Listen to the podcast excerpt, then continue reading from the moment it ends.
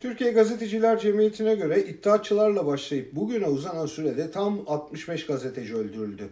Bazıları faili meçhul cinayetlere kurban gitti. Bazıları polis tarafından bazıları da radikal İslamcılarca öldürüldü. 80 darbesi öncesindeki çatışmalarda ve 90'larda öldürülenler oldu. 90'larda Kürt bölgelerinde 17 bin faili meçhul cinayet yaşandı. Doğudaki kan ikliminin batıyı etkilememesi olanaksızdı. Saldırıların hiçbiri derin devletin izlerinden azade olmamıştı. Ocak ayı hem Türkiye hem Türkiye basın tarihi açısından kara bir leke.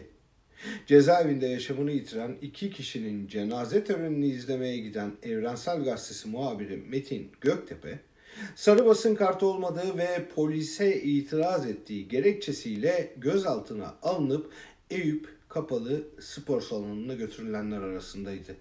Gazeteciye özel muamele dediler.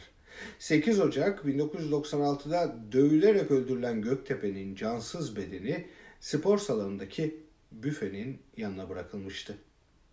Cumhuriyet Gazetesi yazarı Uğur Mumcu 24 Ocak 1993'te Ankara'da evinin önünde arabasına konan bombanın patlamasıyla öldürüldü. İslamcıların üstlendiği suikast sonrası deliller süpürgeyle süpürülmüştü. Failler yakalanamadı. 19 Ocak 2007'de ise Agos yazarı Hrant Dink gazetesinin önünde öldürüldü. Dink'in ölümüyle sonuçlanan olaylar 2004'te yayımlanan Sabiha Hatun'un Sırrı başlıklı yazıyla başlamıştı. Yazıda Atatürk'ün manevi kızı Gökçe'nin Ermeni yetimhanelerinden birinde büyümüş olabileceği iddia ediliyordu. Haber kaynak gösterilerek ana akım medyada yayınlanınca ses getirdi. Genelkurmay haberi milli birlik, beraberlik ve değerler açısından tehlikeli bulduğunu belirtti. Dink İstanbul Valiliğine çağrıldı ve tehdit edildi. Hakkında Türklüğü aşağılamak suçlamasıyla dava açıldı. Ülkücülerin Agos önünde toplanıp gözdağı verdikleri dinke yönelik tehditler artarak sürdü. Artık bir güvercin tedirginliğiydi. Ama önlem yoktu. Dink 19 Ocak 2007'de gazetesinin önünde suikasta uğradı.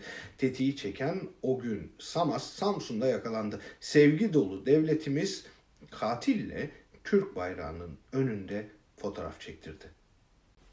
AKP dönemindeki gazeteci cinayetleri çeşitliliği ülkenin getirildiği yeri de gözler önüne serdi. Suriyeli gazetecilerin Türkiye'de öldürülmesi bir iç savaşın Türkiye'ye sıçradığını gösteriyordu. Kartop oynadığı için Kadıköy'de bir esnaf tarafından göğsünden bıçaklanan serbest gazeteci Nuh Köklü 17 Şubat 2015'te yaşamını yitirdi. AKP'nin yarattığı kutuplaşma ortamının bir trajedisiydi. Bir gazetecinin içinde olduğu cenaze aracı kar topu atılarak uğurlandı. Katilin abisi Erdoğan'a samimi bir mektup yazdı. Yeni Şafak foto muhabiri Mustafa Canbaz Allah'ın lütfu darbede yaşamını yitirdi.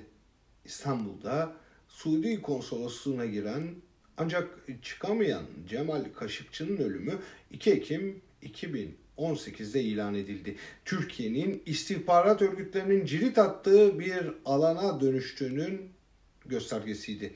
Geçen haftanın ana gündemlerinden biri Gelecek Partisi Genel Başkan Yardımcısı Selçuk Özdağ ile birlikte eş zamanlı olarak Yeniçağ gazetesinden Orhan Uğurlu'ya yapılan saldırı oldu. Saldırıların süreceği yönünde büyük sinyaller var. Hem bugünün siyasi iklimi hem kapatılmaya çalışılan geçmişin hesabıdır. Bu saldırılar nereden mi geliyor? 2014 yılında Hrant Dink'in ölüm yıl dönümünde emniyet güçlerinin İstanbul'da taktığı beyaz berelerden. Metin Göktepe'nin moraran bedeninden, Uğur Mumcu'nun parçalanan gözlüğünden, Musa Anter'in mürekkep yerine sayfaya sızan kanından. Anlaşılmayacak bir şey yok. Bugün sopa milliyetçi gazetecilere bile uzanıyorsa bu klişe deyim ile verilen sarı öküzden, sızan kanı görünmeyen Ermeniden, Kürt'ten sıra bize gelmez diye düşünmenin hezeyanındandır. Geçmiş olsun.